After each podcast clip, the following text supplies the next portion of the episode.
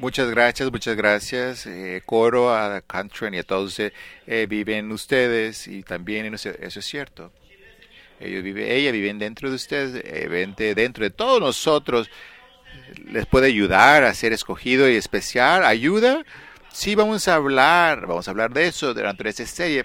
¿Qué significa ser excepcional? ¿Qué significa ser escogido? ¿Y cómo ha ayudado, trabajado eso en nuestras vidas? Y el libro que hemos escogido no es un libro fácil. Pero cuando le dije yo al reverendo Enrique, que dije, eso es lo que quiero, y me vio así como, ¿estás seguro? Porque a veces tenemos una selección de los libros que queremos y dijo, dijo quiero escoger este y dijo, no, ese es pues un libro más como eh, muy simple y sencillo, pero no es el que yo quiero hacer, no está tan simple, porque creo que nuestra congregación está lista para, y que sepan ellos lo que ese libro tiene y qué es mantenerse firme sobre la señora Douglas. Eh, y yo conozco a la señora Douglas, la conocí hace 20 años durante unas circunstancias muy especiales. Y cuando yo la conocí, ella me predicó unas cosas que me, la verdad, me es, me fui atrás, hacia atrás de mi escritorio de todas las reuniones de la LGBT, eh, fue, eso fue en Atlanta hace como 20 años antes de las iglesias que habían crecido. Y MCC eh, estaban haciendo sus trabajos durante ese eh, tiempo. Y esos son muchos eh, métodos de queer y ella era una profesora ahí en Atlanta y la directora de los Kingston y llegó y compartí de los, de los diferentes, los creeds cristianos, lo van a ver eso en el, en el texto de MCC y cuando está hablando sobre adoración y muchos cristianos dice a veces no lo comprenden, no comprenden esa, eh, cómo es que Jesús nació y cómo es que Jesús nació. Muchas eh, creencias no saben cómo nació y cómo creyó y puedo ver... Eh, creo que puedo decir muchas cosas en eh, creo, pero eh, pero esa es la vida. Los Chris hizo eh, no hablan mucho sobre eh, cómo empezó y cómo pero no duró sobre esa vida. Y dijo, eso es, su, eso es lo que se trata de ser un discípulo. Y lo que tenemos que aprender sobre la vida, la vida que aprendió y vivió Jesús. Y recuerdo eso muy, muy profundo. Y dijo, ¿sabes qué? Reverenda, yo quiero hablar de eso, quiero saber de, cómo es que podemos... Eh, relatar esa experiencia. ¿Qué fue lo que sucedió en 1972? ¿Algunos de ustedes sabe qué sucedió en 1972 en esta comunidad de fe? ¿Qué fue? ¿Alguno de ustedes? Iniciamos como iglesia. Se inauguró esa iglesia. Ah, vamos a tener nuestro 45 años de aniversario de nuestro son 45 años de que iniciamos, que, que nos convertimos en inglés y hemos estado orando de todo esto. Y eso es, por eso fue que hace 45 años empezamos como una iglesia. Y también en 1972 nuestra familia se conocieron. Mi madre y mi padre se casaron y yo tenía 11 años y yo tenía 11 y, luego cumplí 12 después después de eso, pero tenía también una nueva familia que se eh, que se formaba, mi madre soltera, que no tenía suficiente nunca, no tenía para pagar renta o, la, la, letra del carro, pero todo eso se, se formuló, se construyó en 1979, sigue siendo mi padre, sigue siendo mi, que fue el entrenador de fútbol de mi comunidad. Y tenía esa familia que, que esa familia que no nadie la pelaba en realidad hasta que ya fui yo el hijo del entrenador de fútbol. Yo tenía nada que ver ahí, pero yo era el hijo del entrenador de fútbol y eso me hizo sentir muy especial. Eso me hizo sentirme escogido, que cuando él y mi madre se casaron y que él era el entrenador y eso le dio propósito en mi vida. Entonces como que de repente como que ya estábamos eh, arriba de la cima y teníamos madre y padre e hijos y ya podíamos tener los privilegios y ser eh, parte de toda la comunidad y no ser eh, ese patito feo de la comunidad. y cambiamos, eh, nos mudamos de iglesia. No era para que nadie supiera nuestra historia, sino porque era más cerca de nuestra escuela y más cerca de nuestra vecindad. Y toda la, ellos nos conocían como los plomeros, que ellos tenían la banca enfrente de la iglesia a la mano derecha y nos podíamos sentarse y, cuando uno se sentaba ahí, eran, la gente era muy linda contigo, no te decían quedar. ¿Verdad? Era bonito que, que les tienes que decir que se muden y lo ir a comer con ellos. O ir pero la iglesia que sabían que esa era nuestra banca, la segunda banca de frente de la iglesia. Después de seis meses de nuestra nueva familia, yo venía corriendo en el pasillo y, a la, y mi padre, el entrenador, era una... Entonces ahí estaba eh, mi padre, que él era uno de los acomodadores ahí. Le dije, hola padre, y donde nos vamos a sentar ahí en la banca. Y mi madre me da una mirada así como dice, estaban unos amigos también en esa banca. Dice, ahora también esta banca es de ellos, es y eran unos amigos de los departamentos de donde vivíamos y también de la escuela. Y cuando dijo eso, ¿recuerdan ustedes cómo era nuestra familia anteriormente, antes de que nosotros nos casáramos? Antes de que nos casáramos. Esa es Effie y la señora Menfi, y también son una madre soltera. Ahora ellos son parte también de nuestra familia. Mi madre no pudo mantenerse nomás en ese... No sabíamos lo que estábamos haciendo, pero en 1972 en Sharpstown, la iglesia de Sharpstown. Esa es la primera familia negra.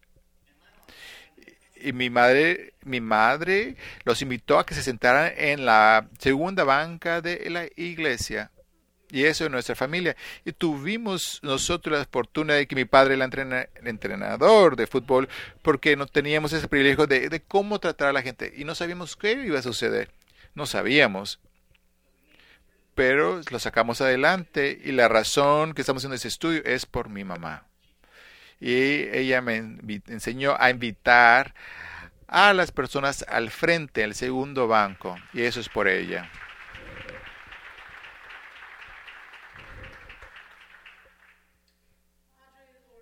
Señor, Señor, nosotros, para todos nosotros que vivimos en esa parte corta del mecate, y solos.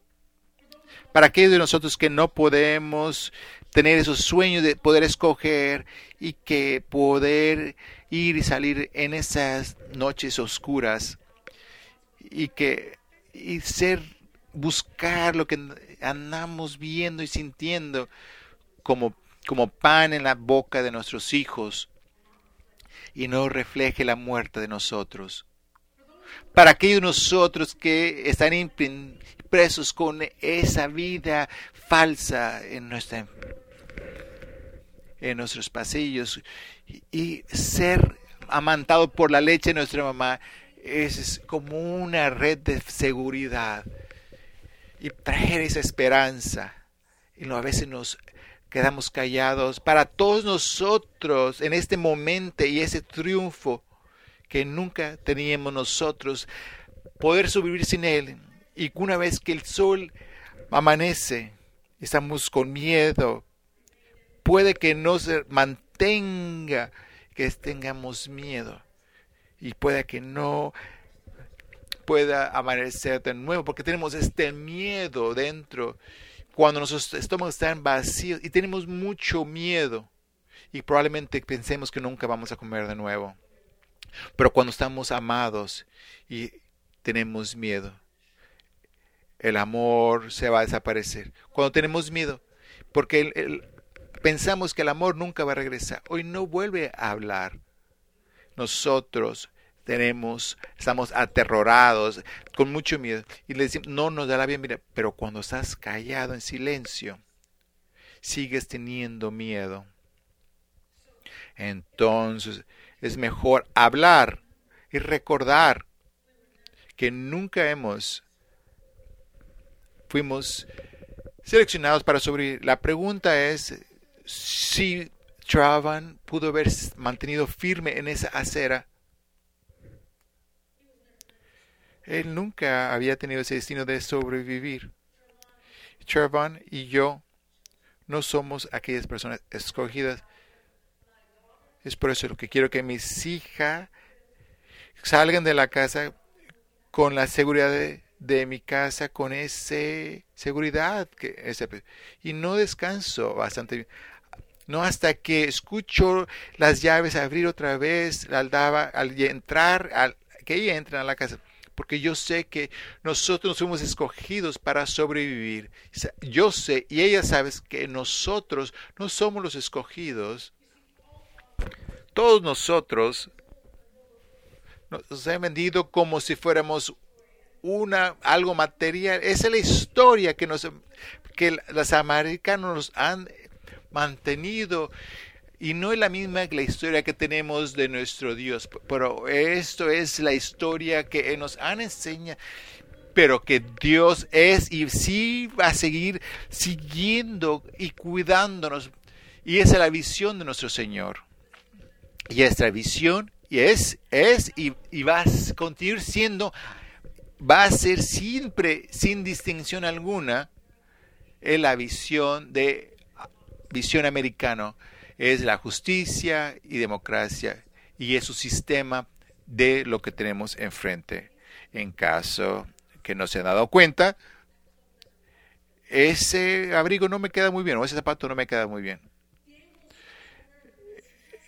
Puede que los anglosajones que piense que uno se puede rehusar al amor de Dios, pero o que no lo estamos adorando como debe de ser apropiadamente, o especialmente la gente en que la llave de salvación y la libertad, como los evangelios lo dicen o lo sugieren, la salvación requiere que, que seamos, seamos blancos como la nieve y la religión que dice que nadie que no puede pasar la prueba de blancura no puede llegar a Dios. Eh, con esto dicho, no es algo simple, no es, no es una ofensa contra el metido, es una ofensa a nuestro Señor. Vean esto.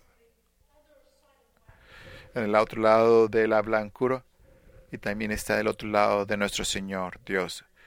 Nunca habíamos sido nosotros destinados a sobrevivir nosotros no somos escogidos. Cuando mi mamá decidió que no seres solamente excepcional, yo vi algo que no había visto anteriormente. Había visto anteriormente. Lo hizo porque lo que le habían enseñado sus padres, pero no porque lo que ustedes piensen. Nosotros íbamos a visitar a nuestros abuelos y a, y a mi abuela eh, postiza, les llamamos Dari Indara. Eh, ellos vivían en una casa de dos pisos al lado de un río. Es, es, es una ciudad entre Bowman y Biter. Y nosotros estábamos, íbamos no muy seguido en Rose City eso es como tenía como 7, 8 años y nos pensábamos que era un lugar magnífico ahí por el, el valle, el río, y tenía, tenían algunos postes de luz con una cuerda y tratábamos de caminar arriba de esa cuerda antes de no caernos. Y tenían muchos árboles que tenían como unas cerezas y las bolitas de cereza que nos los aventamos uno a la otro. Pero pensábamos que este lugar era tenían ahí un bar, porque mis abuelos tenían este, tenían un bar y mis padres, mis abuelos eran los dueños, era el único que había ahí.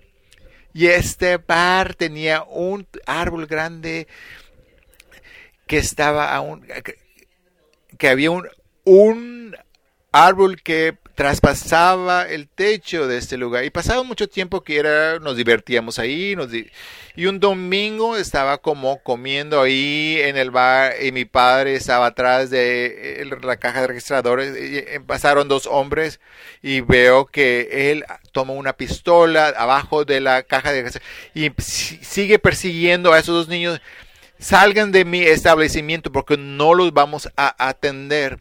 Era como 1967 y dos muchachos de los campos petroleros. Un muchacho era güero y uno era el negro. Y mi padre estaba siguiendo a esas personas. Los, no me he dado cuenta que era un lugar solamente para blancos que Rose Cities eran lugares que era parte de ese clan. Mis ojos no habían visto esto, nunca habían visto. Yo era blanco, no me daba cuenta de lo que yo había ya experimentado o vivido. Era bastante triste para mí poder reconocer que no podía ver y, y ver esto, ser esa excepcionalismo, ser blanco y que nadie podía entrar a otras personas a nuestro lugar, que no eran bienvenidos. Y luego me di cuenta que me sigo sintiendo de esta manera. El año pasado que estuve en un estudio de Grounds, me di cuenta de las leyes que existen en los sistemas y que son, que son a propósito puestos para afectar a la gente de color. Estaba muy enojado y preocupado pero me estaba más enojado porque no los había visto, no me había percatado y que estaban sucediendo alrededor de mí y no me daba cuenta. Un amigo mío, Leo Kahlo, me dijo después, cuando estaba trabajando en Reconcile, y invité a Troy porque yo sé que es racista y cuando dijo eso que yo ya tenía el trabajo tenía que ver trabajo que tenía que trabajar de no ser racista porque todo el día de mi vida tenía ese racismo. Me gusta porque sé que tú sabes que es racista. Aquella gente, ustedes en el sur, cuando ustedes ven un doctor negro o un subcirujano de Nueva Inglaterra, mi gente alrededor de mí, ellos, ellos odian el racismo, pero no tienen relaciones con gente negra. Ustedes en el sur tienen relaciones con gente negra, pero pero ustedes no ven ese sistema de, racismo. Es una, una, historia verídica cuando los eh, indios americanos llegaron a las islas del Caribe, no podían ver no podían ver porque no los podían ver porque nunca los habían visto. Eran como transparentes. Cuando Columbus llegó a las a las islas del Caribe no podían ver las, eh, los barcos, los buques, porque nunca habían tenido o, conocimiento de un barco, no, tenían, no habían visto esos barcos.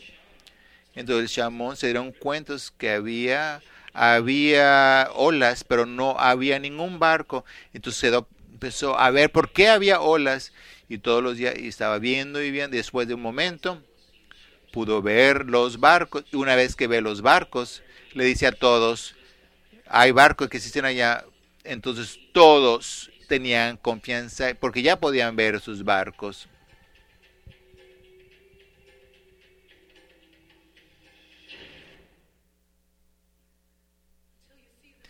No hasta que ustedes pueden ver estima de cómo es la gente que se ha escogido, la gente que... Entonces ya no, no hasta que llegue ese momento no lo puede. En 1690, en agosto, mucho más de 20 negros llegaron ahí al pueblo de Jamestown. Días después, esos humanos los vendieron como, como si fueran caballos o mulas. E, e iban a ser animales, como animal los trataban. Entonces era así como ellos pensaban de poder tratarlo. No eran obviamente anglosajones no, no hasta, no hasta nuestros documentos de nuestros padres que tratan a la gente como no son humanos por un por casi 100 años no controlamos nuestras vidas, nuestras vidas, no podíamos controlar nada, controlar ni, ni obtener nuestra propia libertad y felicidad. No éramos ni humanos ni tampoco la gente que vivía en esta isla antes de que llegaran, a que llegaran los puritanos. Tenían muchas lágrimas que cayeron, que nosotros le decíamos como reservas, propiedad que sigue siendo, que hacían ocupadas para sus bienestares, pero para los italianos, alemanes, los judíos que también llegaron como migrantes aquí. Le decían honky, crackers, que tienen todos estos nombres que los degradaban. Y tenían eso. Tenían letreros en las ventanas que decían ayúdense, necesita ayuda, pero no soliciten la gente de que no podían, que no se veían igual, que a lo mejor eran muy parecidos, pero no hablaban el mismo idioma.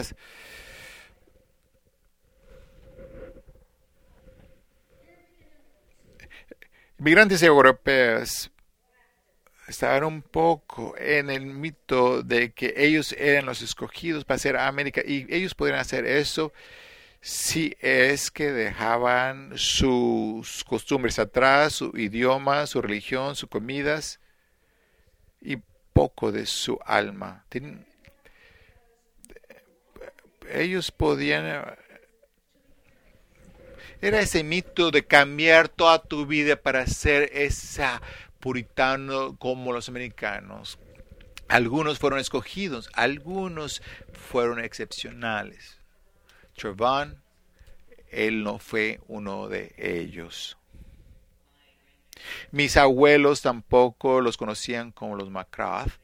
Ellos habían trabajado mucho para convertirse blancos y mantenían ese, ese espacio que toda esa gente que quería entrar los mantenían fuera. Fue un momento en mi vida donde llegué a ser un ministro y quería ser un ministro y ya no me sentía tan escogido.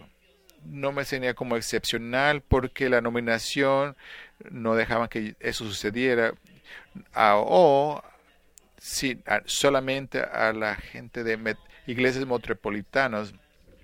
Y me sentí como es, me sentí por primera vez no ser parte de esos élites, de los de alta casta, por primera vez.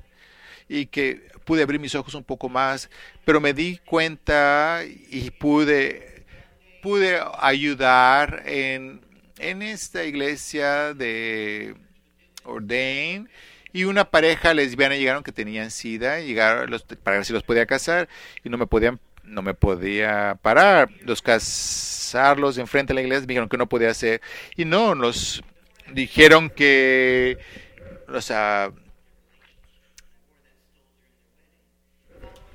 me di cuenta que una vez haberlos casados no pude hacer nada. Mucha gente, ese stol, me tuve ese stol, se lo habían robado, que no podían casar a lesbianas, a gays, porque no eran parte de la dominación de ser parte de nosotros. Dios no los está hablando a usted.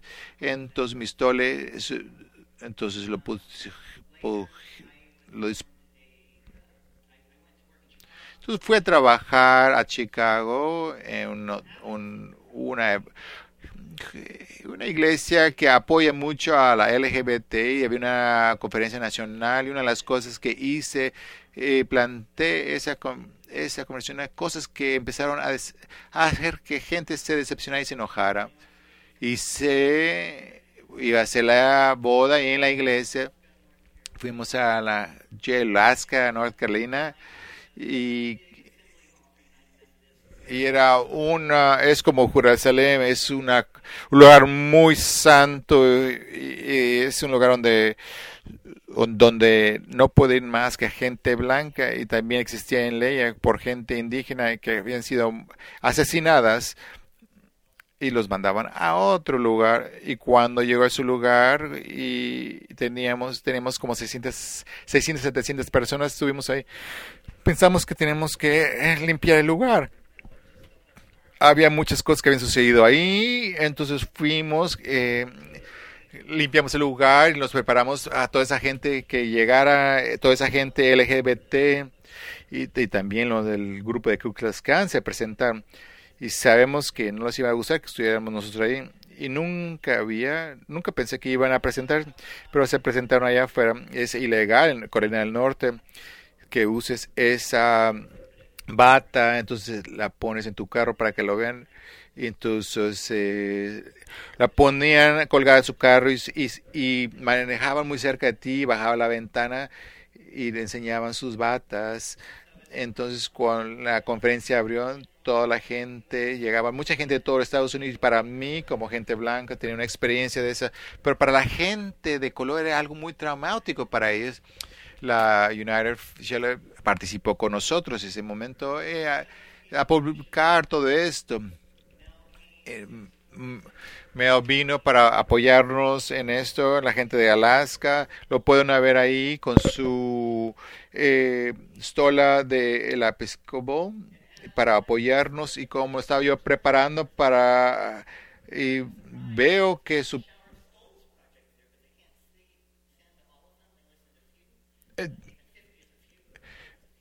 tenían muchas estolas, tenían como 50, 100 y vi y yo vi ahí mi estola, la que he usado para la boda y el, y el señor dice, mira, esa es mía. Yo hice esta una boda en la, por la calle, hizo algunas preguntas, estaba interesada y continué porque estaba encargado del servicio.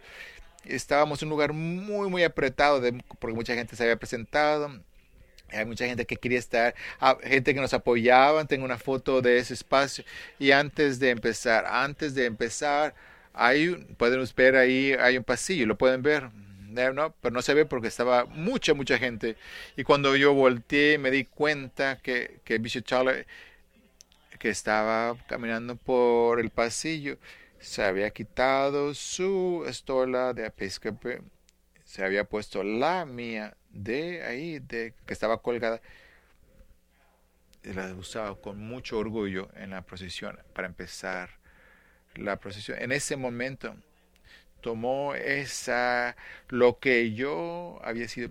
El clan está protestando fuera. Un protesta un primer eh, reverendo eh, de esa procesión estaba usando mi historia de queer y esa es mi historia que tengo para ustedes el día de hoy.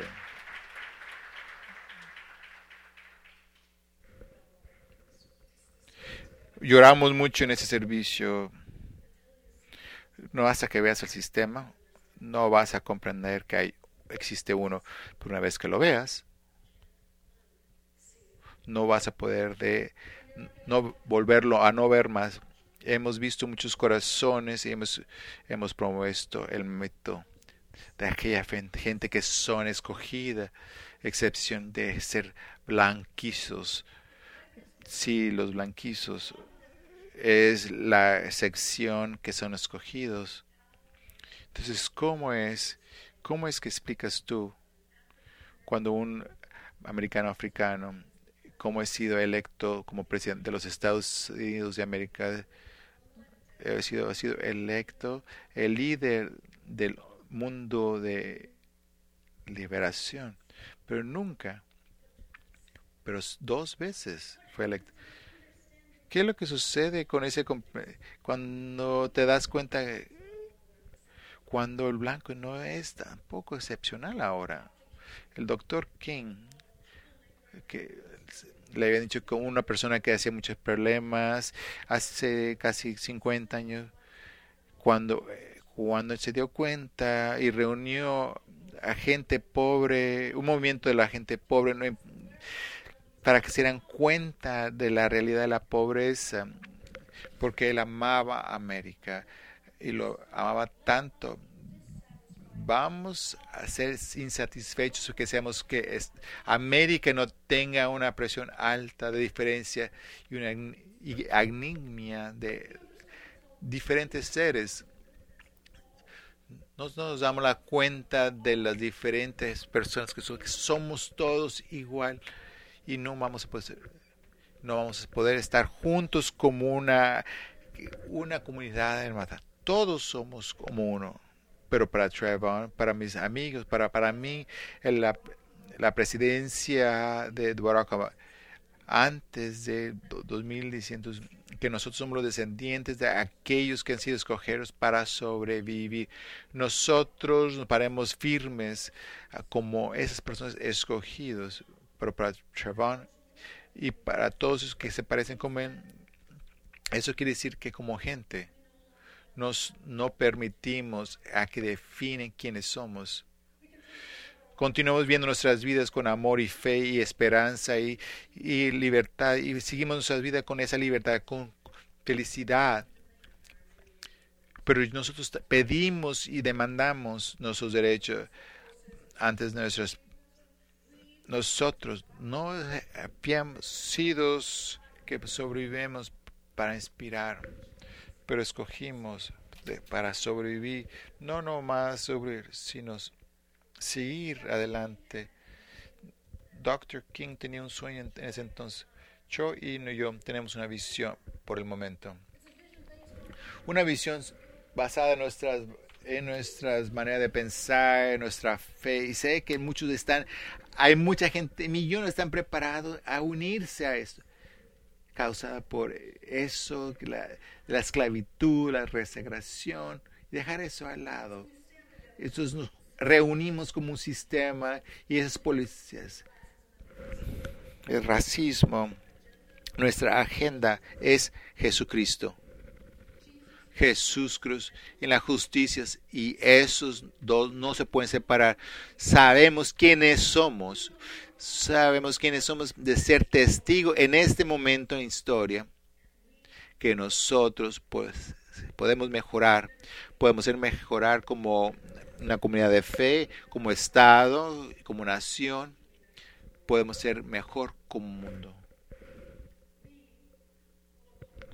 nosotros recibimos este llamado de ser, de hacer, ese, de hacer América mejor otra vez. Pero América ya está, es, América es buena, es nuestro rol, como nuestro rol es como líderes de fe, que seguir inspirando por poder inhalar vida. Y y que tenemos más que trabajar. Es nuestro derecho como comunidad.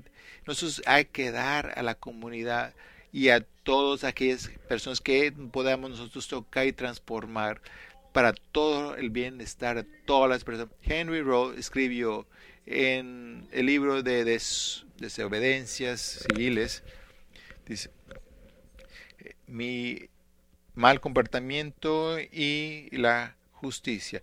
Estamos parados aquí juntos como una comunidad de fe, como, como ciudadanos de los Estados Unidos, como ciudadanos del mundo.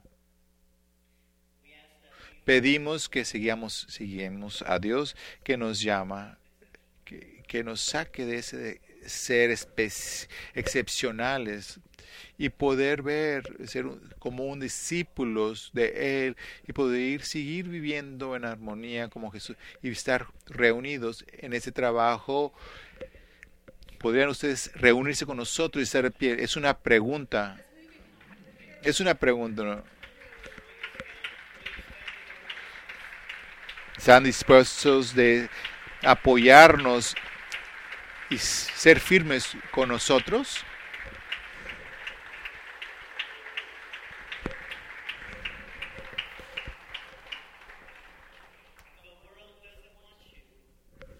El mundo no, no quiere que se agarren las manos y vamos a continuar a ser discípulos y continuar con esta